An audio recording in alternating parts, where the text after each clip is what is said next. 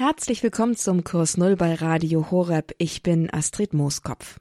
Wir wollen uns heute mit dem Thema Mystik beschäftigen.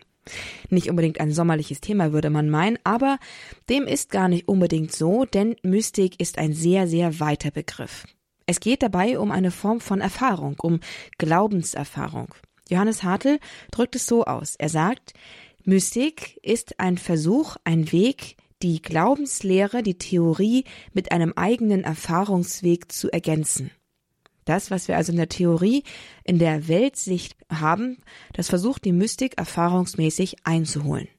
Das geschieht oft gar nicht so bewusst. Wir alle sind irgendwie auf einem Erfahrungsweg, irgendwie unterwegs, unsere eigene Weltsicht uns auch einzuholen durch unsere Erfahrungen. Aber in Sachen Religion und Spiritualität bekommt das nochmal eine ganz besondere Färbung und Gewichtung. Denn da geht es dann um die Erkenntnis des Gesamten und auch um die großen Sinnfragen und die großen Zielfragen des Lebens.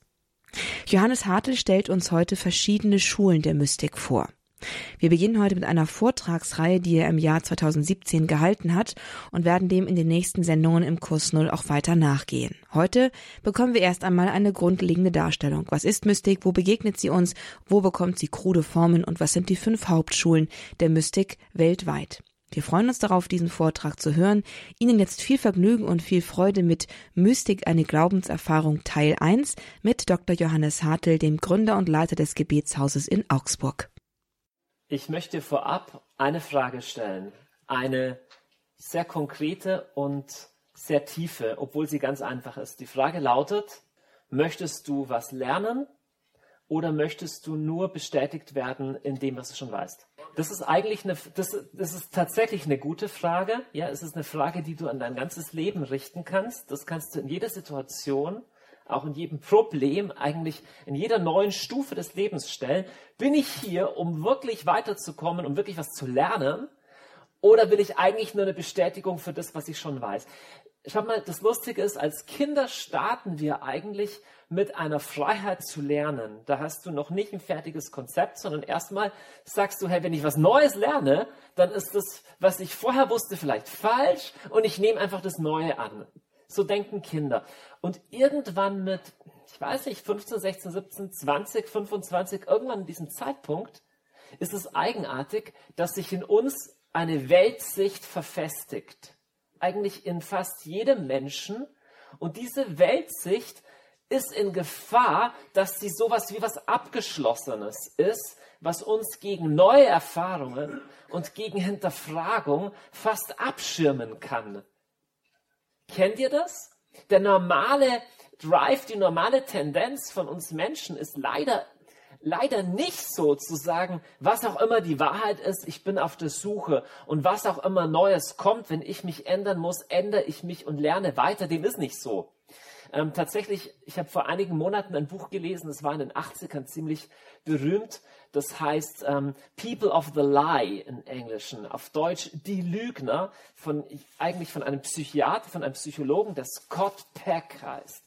Und Scott Peck hat Menschen untersucht, die eigentlich nicht psychisch krank sind, sondern eigentlich ganz normal sind.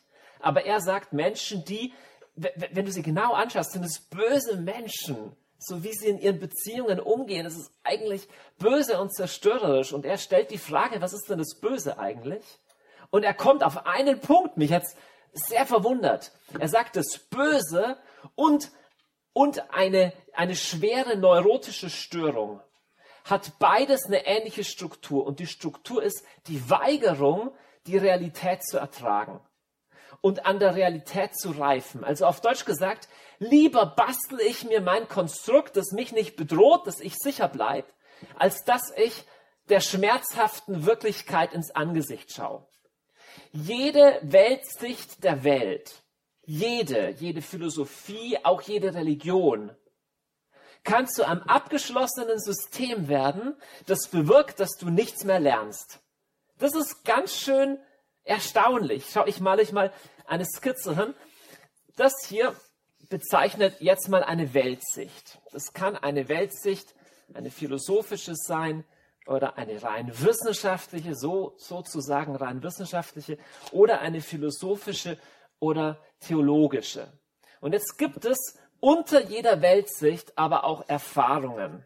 Erfahrungen, die mit dieser Weltsicht in Beziehung stehen. Also die Weltsicht zum Beispiel sagt, es gibt einen Gott. Ja, oder die Weltsicht sagt, es gibt keinen Gott. Ja? Und dann gibt es Erfahrungen. Es kann noch mal was ganz anderes sein. Zum Beispiel, ich habe irgendeine spirituelle Erfahrung gemacht oder ich habe in meinem Leben so viel Unglück erfahren, ich kann mir überhaupt nicht vorstellen, dass es Gott gibt. Versteht ihr? Das sind wie zwei unterschiedliche Themen, die aber zusammenhängen. Ich spreche in dieser Vortragsserie über eine faszinierende, rätselhafte, geheimnisvolle Eigenschaft von uns Menschen.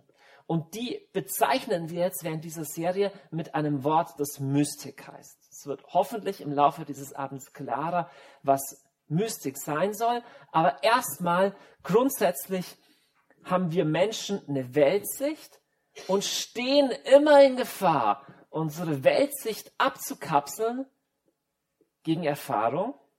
Und Mystik ist der, anders, der Weg andersrum. Also es gibt, es gibt selbst Atheisten, die sagen, wenn irgendwelche Erfahrungen, wenn irgendwas Spirituelles, was Menschen erleben, nicht in meine Weltsicht passt, dann, dann gibt es es nicht. Ja, und die, die haben dann alle möglichen Theorien, die sagen, ja, das hat jemand psychisch krank oder der hat Drogen genommen oder die haben sich das nur eingebildet. Das Doofe ist, dass du spirituelle Erfahrungen in der Menschheitsgeschichte einfach nicht wegleugnen kannst. Das ist halt da. Und irgendwas musst du damit machen. Und zwar Leute in den unterschiedlichsten Epochen der Menschheitsgeschichte, in den unterschiedlichen Kontinenten, auf allen Entwicklungsstufen, die ganz in Anführungszeichen primitiven Völker bis hin zu den Hochzivilisationen, quer durch alle Religionen, haben Menschen irgendwelche Erfahrungen mit irgendwas Übersinnlichen gemacht. Du kannst einsetzen, was du willst. Dass ihnen im Traum jemand erschienen ist, dass sie eine Vorahnung hatten, dass sie einen Engel oder irgendwas gesehen haben, dass ihnen ein Toter erschienen ist und, und, und so weiter. Solche Erfahrungen gibt's. Und jeder Mensch mit seiner Theorie, jeder Mensch mit seiner Weltsicht ist eigentlich in, in, in, vor die Frage gestellt, wie geht er mit all diesen Dingen um? Jetzt, wir beschäftigen uns während dieser Serie mit dem Thema Mystik. Und Mystik kommt wahrscheinlich, man weiß es gar nicht so genau, wahrscheinlich kommt das Wort von dem griechischen Verb myein, das heißt die Augen schließen. Die Augen schließen, sich versenken. Mystik gibt es in allen Religionen der Welt und wir werden heute auch mal einen Versuch wagen, Mystik anzuschauen, quer durch die unterschiedlichen Religionen, um herauszufinden, hey, was sind denn vielleicht Muster, die sich durchziehen? Was sind Grundfragen, denen wir wieder begegnen? Und was sind Grundprobleme, die nach einer Lösung schreien? Wir versuchen das mal. Das wird total schemenhaft nur sein. Ich bin auch kein exzellenter Kenner, kann ich gar nicht sein, von all diesen unterschiedlichen Bereichen. Aber wir, wir versuchen mal allgemein die Frage zu stellen, was gibt es da überhaupt alles? Wie kommen Menschen auf die Idee, dass es dieses Übersinnliche gibt und wie geht man mit all dem um? Und ich behaupte, dass man Mystik ganz simpel erstmal bezeichnen kann, als mehr hier als auf das zu gehen. Ja? Also, also mehr Erfahrung als Theorie. Ja? So praktisch alle Weltsichten, besonders alle religiösen, haben ja eine bestimmte Theorie. Zum Beispiel die Theorie, ja, dass wegen meinem Christentum das Gott dreifaltig ist oder im, äh, im Buddhismus, dass es, dass es das Nirvana gibt, dass es die Wiedergeburt gibt. Das sind Lehrsätze, die geglaubt werden. Ja? Und Mystik geht den Weg zu sagen, es geht jetzt mehr um die Erfahrung. Also was hast du erfahren mit alledem, als nur was weißt du von der Theorie her. Ja? Klassisches Beispiel, ich bringe euch ein, ein Zitat, das tatsächlich aus dem Zen-Buddhismus kommt. Ich weiß nicht, ob ihr das wisst, aber die Buddhisten streben nach Erleuchtung. Und die Erleuchtung oder das Satori, das ist nichts, was du im Buch lesen kannst. Das kann dir auch keiner vermitteln, das musst du selber erfahren. Und ein berühmter Ausspruch zum Beispiel von Kosen Imatika, einem Zen-Mönch, der sagt, über eine, sagt, eine Million Sutras sind wie eine Kerze vor der Sonne. Also Sutra ist ein rezitierter heiliger Text. Und er sagt, du kannst es eine Million machen, eine Million Mal machen. Im Vergleich zu, zu der Erfahrung, der Erleuchtung, ist das wie die Kerze vor der Sonne. Also grundsätzlich ein Primat der Erfahrung vor der Theorie. Zu sagen, es gibt ein, einen Weg der Erfahrung und es gibt nicht nur die Theorie. Dann das nächste, quer durch alle Religionen wenn du, wenn du bei der jüdischen Mystik anschaust, christlichen Mystik, islamischen Mystik, du hast eine, ein Grundmuster, das sich durchzieht und das lautet innen statt außen. Menschen haben intuitiv eine Ahnung, dass das wirkliche Wesen mehr im Innen als im Außen ist. Ich bringe euch ein Zitat aus einem der ältesten mystischen Texte, die es überhaupt gibt, etwa 300 vor Christus geschrieben, Dao De Ching, ganz wichtig im ganzen Osten.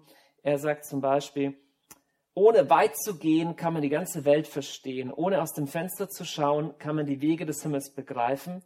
Je weiter man fortgeht, desto weniger versteht man. Deshalb ergreift er Weise, ohne zu reisen. Er sieht, ohne zu schauen. Also die Idee ist die, das Wesentliche ist im Innen. Du musst nicht weit ins Außen gehen. Das Wesentliche ist im Innen. Nächstes Thema, das sich in der Mystik durchzieht, ebenso in der christlichen Mystik wie in den aller anderen Religionen, und es ist bemerkenswert, es ist die Betonung, dass es einen Weg gibt und nicht nur die Mitgliedschaft in irgendwas. Ja, du könntest da sagen, du bist jetzt Mitglied hier in dieser Kirche oder Mitglied in diesem Verein. Und die Mystik betont eher, du musst dich auf einen Weg machen. Du bist nicht ein für alle Mal dabei und dann ist es gut, sondern es ist ein Pfad. Es geht weiter. Weg statt Mitgliedschaft. Ich lese euch hier von dem ganz berühmten christlichen Mystiker Johannes vom Kreuz einen Satz vor.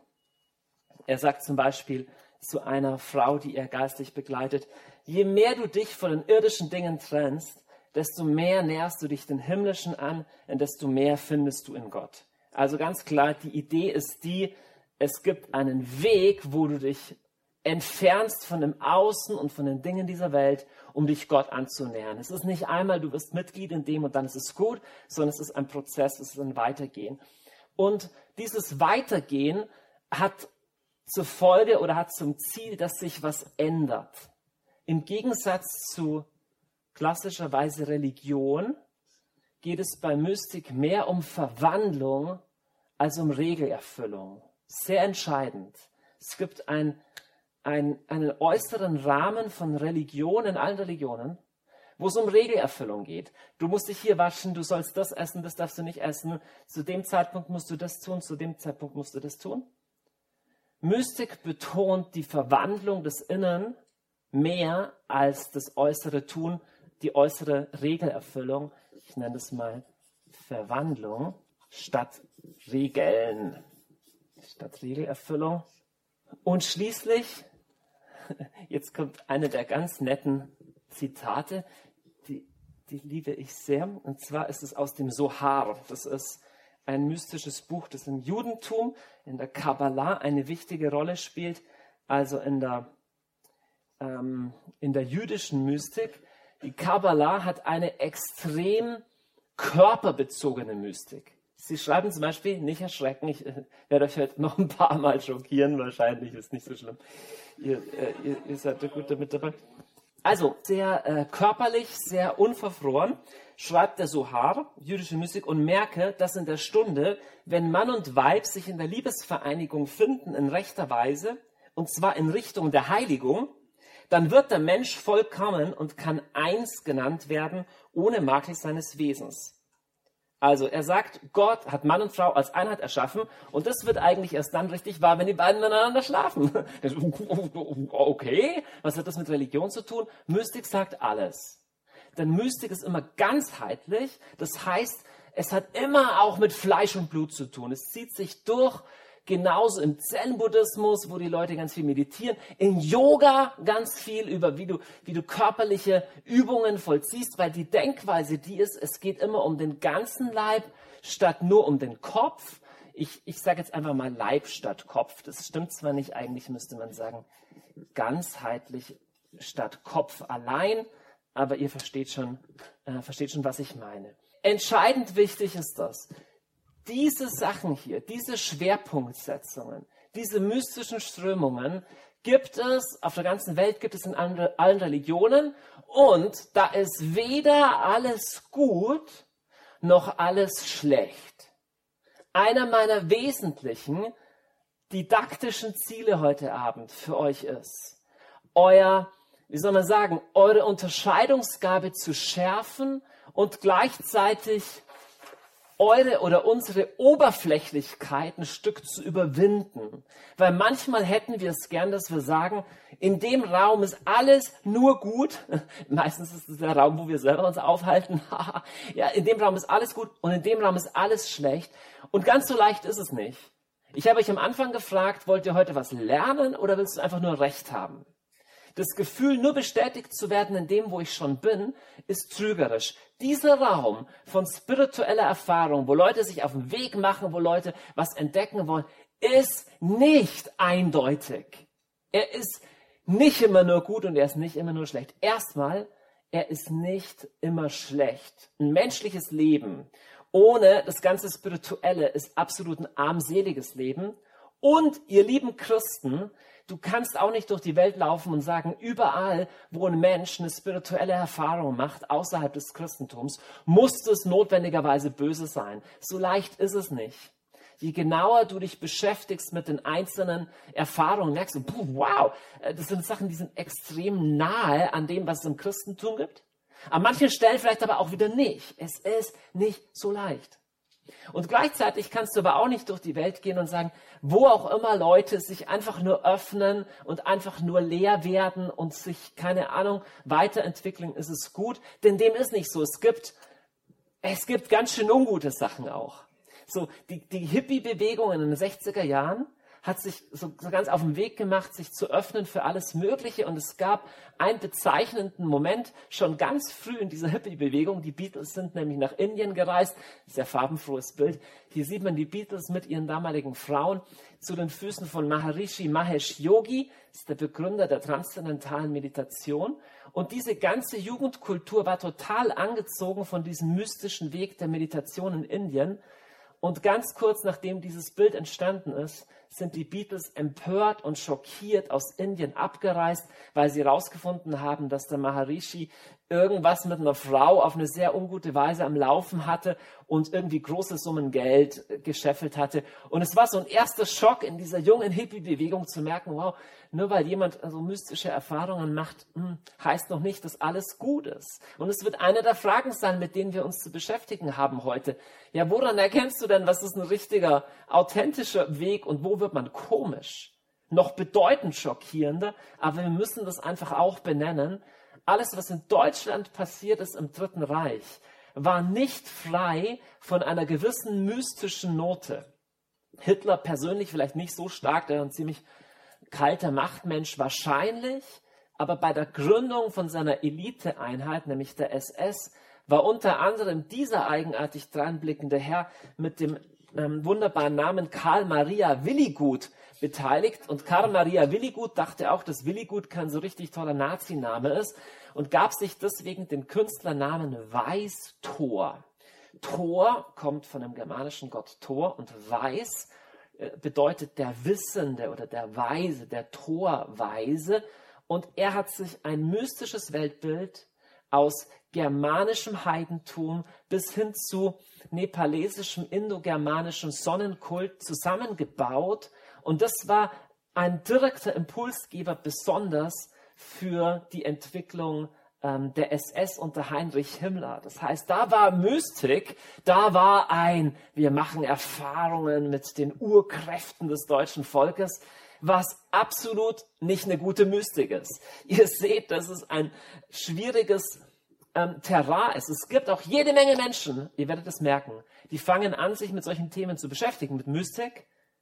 Und ein paar Jahre später triffst du sie wieder und sie sind echt schräg weil, weil, weil die Frage so klar ist, okay, wenn ich, wenn ich mich auf wenn ich mich auf Erfahrungen verlasse und nicht auf Weltsicht, ja okay, aber Erfahrungen sind ja sehr subjektiv und vielleicht mache ich mir was vor, vielleicht werde ich blöd dabei. Es ist ein schwieriges Thema, aber eins, an dem wir nicht vorbeikommen.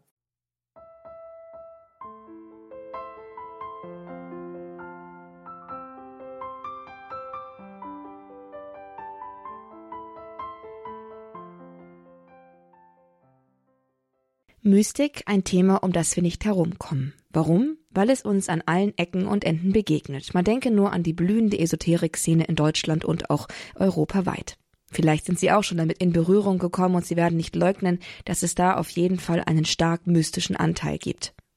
Johannes Hartl, der Gründer und Leiter des Gebetshauses in Augsburg, stellt uns heute das Thema Mystik in einem ersten Teil einer Lehrserie über Mystik vor und zwar mit Blick auf grundlegende Merkmale von Mystik und dann mit Blick, jetzt gleich, auf fünf Hauptschulen von Mystik, die sich quer durch die Weltreligionen ziehen. Denn Natürlich, alle Religionen kennen einen mystischen Anteil, denn jede Religion kennt natürlich auch den Erfahrungsweg des Glaubens und hat nicht nur eine kühle theoretische Lehrdimension.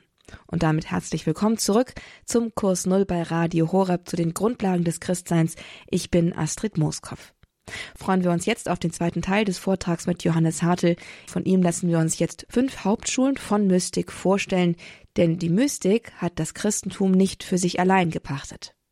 Ich möchte euch jetzt einen kurzen Überblick geben über, wie ich es nenne, fünf Traditionen von Mystik, die es weltweit gibt.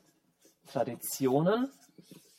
Ich sage euch das deswegen maßgeblich, damit wir damit wir klarer sehen können, was sind Themen, die sich überall durchziehen und wo gibt es Sachen, die total verschieden sind. Und ich möchte eine erste Familie erstmal anschauen, die bezeichne ich als die östlichen Wege. Also das ist im Wesentlichen Zen und Yoga. Kurz, was ist die Unterscheidung? Ähm, Yoga ist im Wesentlichen eine in Indien verbreitete und aus dem Hinduismus hervorgegangene mystische Lehre, die viel mit körperlicher Askese zu tun hat. Okay, du, du fastest, du isst bestimmte Sachen nur, es ist eine asketische Lehre. Zen ist eine aus dem Buddhismus stärker stammende Lehre, die ihre Hauptblüte in Japan hatte und hat und ursprünglich wahrscheinlich aus China stammte. Und im Zen geht es stärker darum, ein völliges Leerwerden von allem zu erreichen. Wenn du ein Thema, wirklich auf die Gefahr hin, völlig oberflächlich zu sein, aber wenn du ein Thema in diesen östlichen Wegen als Überschrift nehmen möchtest, dann schlage ich euch jetzt eine Überschrift vor. Ich werde für jede dieser fünf Wege eine mögliche Überschrift geben, auf die Gefahr hin, dass es total eine, Vereinheitlich eine Vereinfachung ist. Aber ich sag, ich würde mal Zen und Yoga überschreiben mit dem Wort Einübung ins Nicht-Ich die Idee hinter diesen östlichen Wegen ist, das, was dich trennt von der Wahrheit oder von Gott oder vom Echten, ist dein Ego, ist dein Ich. Und deswegen musst du das auf irgendeine Weise überwinden. Durch Askese, durch Lehrwerden, durch Achtsamkeit, durch Meditation. Das heißt, es hat viel mit Übung zu tun. Der Mensch ist da aktiv, er tut etwas. Aber das Ziel ist ein Lehrwerden oder ein Nicht-Ich. Ich ähm, lese euch ein klassisches Zitat aus nochmal das Tao Te Ching zu. Der Weise tritt zurück und gerade deshalb ist er so weit voraus. Er gibt sein Selbst auf und gerade darin bleibt es erhalten, weil er sein Selbst vergisst, kann er sein Selbst finden. Könnte auch ein klassischer Zen-Satz sein. Also im Yoga ganz klar, im Hinduismus ganz klar, das Ich ist eine Täuschung, das überwunden werden muss, um zur Erleuchtung zu kommen. Östlicher Wege. Jüdische Mystik. Judentum hat genauso wie andere Religionen einen mystischen Teil und dieser mystische Teil wird entweder bezeichnet als Chassidismus, es kommt von dem hebräischen Wort Chassid, nämlich fromm heißt das, oder als Kabbalah. Die Kabbalah ist eine Sammlung von, ähm, von ich würde mal sagen, mystischen Texten. Manche gehen auch über in den Bereich Magie. Da gibt es auch einige zwielichtige und eigenartige Sachen. Aber die Grundidee der jüdischen Mystik ist eigentlich eine sehr ganzheitliche. Ich möchte euch eine Geschichte vorlesen aus dem Buch Die Geschichten der Chassidim. Die hat Martin Buber gesammelt. Und das finde ich eine der ähm, vielleicht deutlichsten Geschichten, worum es der jüdischen Mystik geht. Ich lese mal vor. Der Rabbi fragte einst seinen Sohn, womit betest du? Der Sohn verstand den Sinn der Frage, auf welche Betrachtung er sein Gebet gründe. Er antwortete, ich bete mit dem Spruch, jeglicher Hochmut soll sich vor dir neigen. Dann fragte er den Vater, und Vater, womit betest du? Der Rabbi antwortete, mit der Diele und mit der Bank.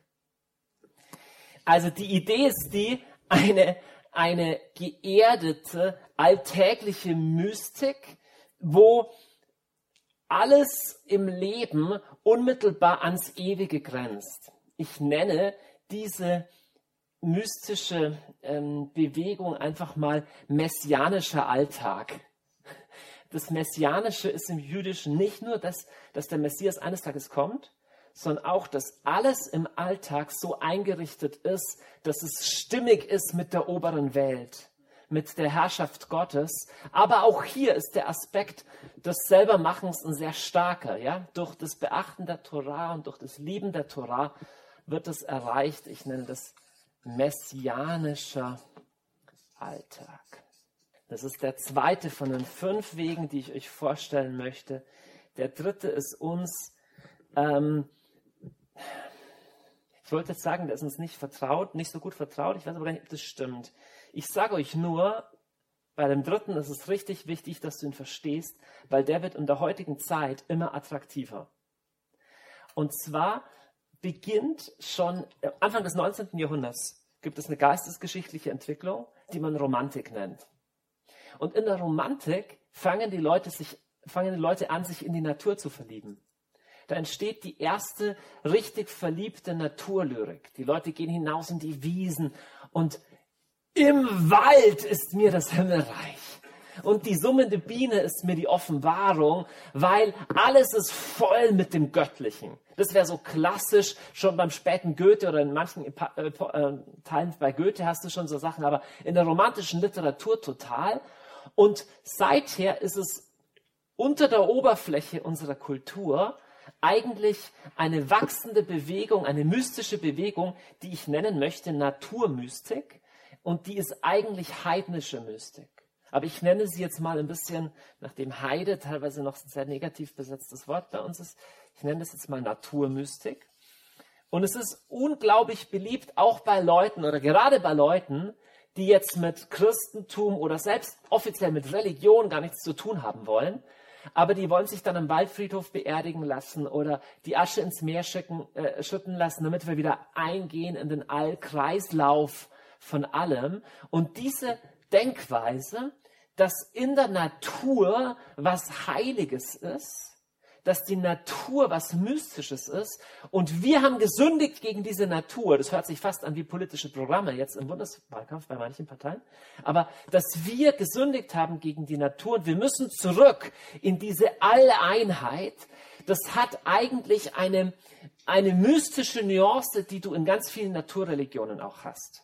Auch hier wieder, ich behaupte nicht, jede Naturreligion der Welt gut zu kennen, aber mir scheint, dass du, wenn du in Australien bei den Aborigines schauen würdest, wenn du bei den Ureinwohnern von Nordamerika schauen würdest, genauso wie hier in Deutschland bei den Kelten oder ich komme gerade aus Island zurück, hier die alte isländische Religion oder sowas, da hast du diesen starken Bezug zur, zur Natur und irgendwie dieses Gefühl, Natur an sich hat schon was Heiliges. Ich lese euch was vor aus einem Gedicht, das heißt, und Manitou erschuf die Welt, also eine indianische oder eine nordamerikanische ähm, Dichtung, die heißt, die Rosen entflammten die Wiesen weiß und dunkelrot, die Rotkehlchen füllten die Sommertage mit ihrem Gesang, die Weißfische ließen ihre silbrigen Schwänze blitzen in Seen und Bächen, der Hirsch wurde glatt und feist auf dem Grasland. Unsere Speicher sind voll, unsere Medizinen stark, unsere Waffen verbraucht und unser Geist ist froh, Kiche Manitou ist freundlich gewesen. Also die Idee ist so, der Jäger war erfolgreich, wir haben genug zu essen, wir sind wieder in Einheit mit der Natur und in dem erstrahlt eigentlich das, das Göttliche. Ich nenne diese Naturmystik, die wichtig ist, weil sie so modern ist weil sie so weit verbreitet ist. Ich überschreibe diese Naturmystik mit einem Slogan und den nenne ich zurück zur heiligen Einheit die Idee ist die, dass in der Natur was Erlöstes, was Heiliges ist und in der Romantik schon wird Natur auf einmal religiös und mystisch überhöht und ein Sehnsuchtsort für jene, die sagen, wir haben gar keine Lust auf eine große Weltsicht mit irgendwas, sondern wir wollen zurück. Übrigens auch, wenn du es im Internet googelst, eine erstaunlich starke Bewegung. Heidentum ist kein äh, ist kein Rassismus und wir wollen, keine Ahnung, wir sind immer Heiden geblieben, diese neuheidnische Bewegung. Aber tiefer drin, auch bei Leuten, die sich nicht als Heiden bezeichnen würden, glauben erstaunlich viele Leute, sowas, das, der Ort des eigentlichen Spirituellen, das ist der tiefe Wald. Und da fühle ich mich dem Ewigen näher. Ja? Auch hier wieder wie bei allem. Da ist garantiert überall was Wahres dran, aber alles hat auch ein bisschen seine schräge Seite. So, da können wir vielleicht nachher noch genauer anschauen. Jetzt eine, eine mystische Schule, die wahrscheinlich vielen von euch nicht vertraut ist, aber ich habe vorher behauptet, dass es in allen großen Religionen auch mystische Zweige gibt, so auch im Islam. Der Islam tritt uns heute in erster Linie mit als starke Weltsicht entgegen. Dass du sagen kannst, es sind klare Überzeugungen und du musst klar bestimmte Dinge vollziehen. Die ganze mystische Qualität oder die mystische Geschichte des Islam ist auch innerhalb des Islams stark bekämpft, aber diese Mystik nennt man Sufismus. Sufismus, es gibt nicht so unendlich viele Sufis, aber das, was es von dem Sufismus gibt, ist deswegen bemerkenswert, weil es eine flammende, brennend in Gott verliebte Mystik ist. Ich sag euch, wenn du Christ bist und du beschäftigst dich mit all diesen Wegen, kann eine erste und ich behaupte arrogante Reaktion sein zu sagen, ja, weil die falsche Überschrift draufsteht, muss alles falsch sein. Und wenn du genauer hinschaust, denkst du, buh, aber an manchen Stellen ist es irgendwie extrem ähnlich von uns. Wie du das mit deinem eigenen Weltbild verstoffwechselst, warum das so ist, ist nochmal eine andere Frage.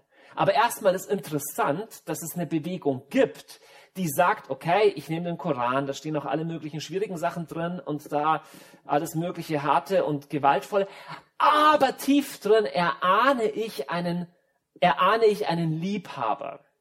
Wenn du sufistische Mystik liest, hast du eine Sprache, die man, die ich nur als erotisch bezeichnen kann.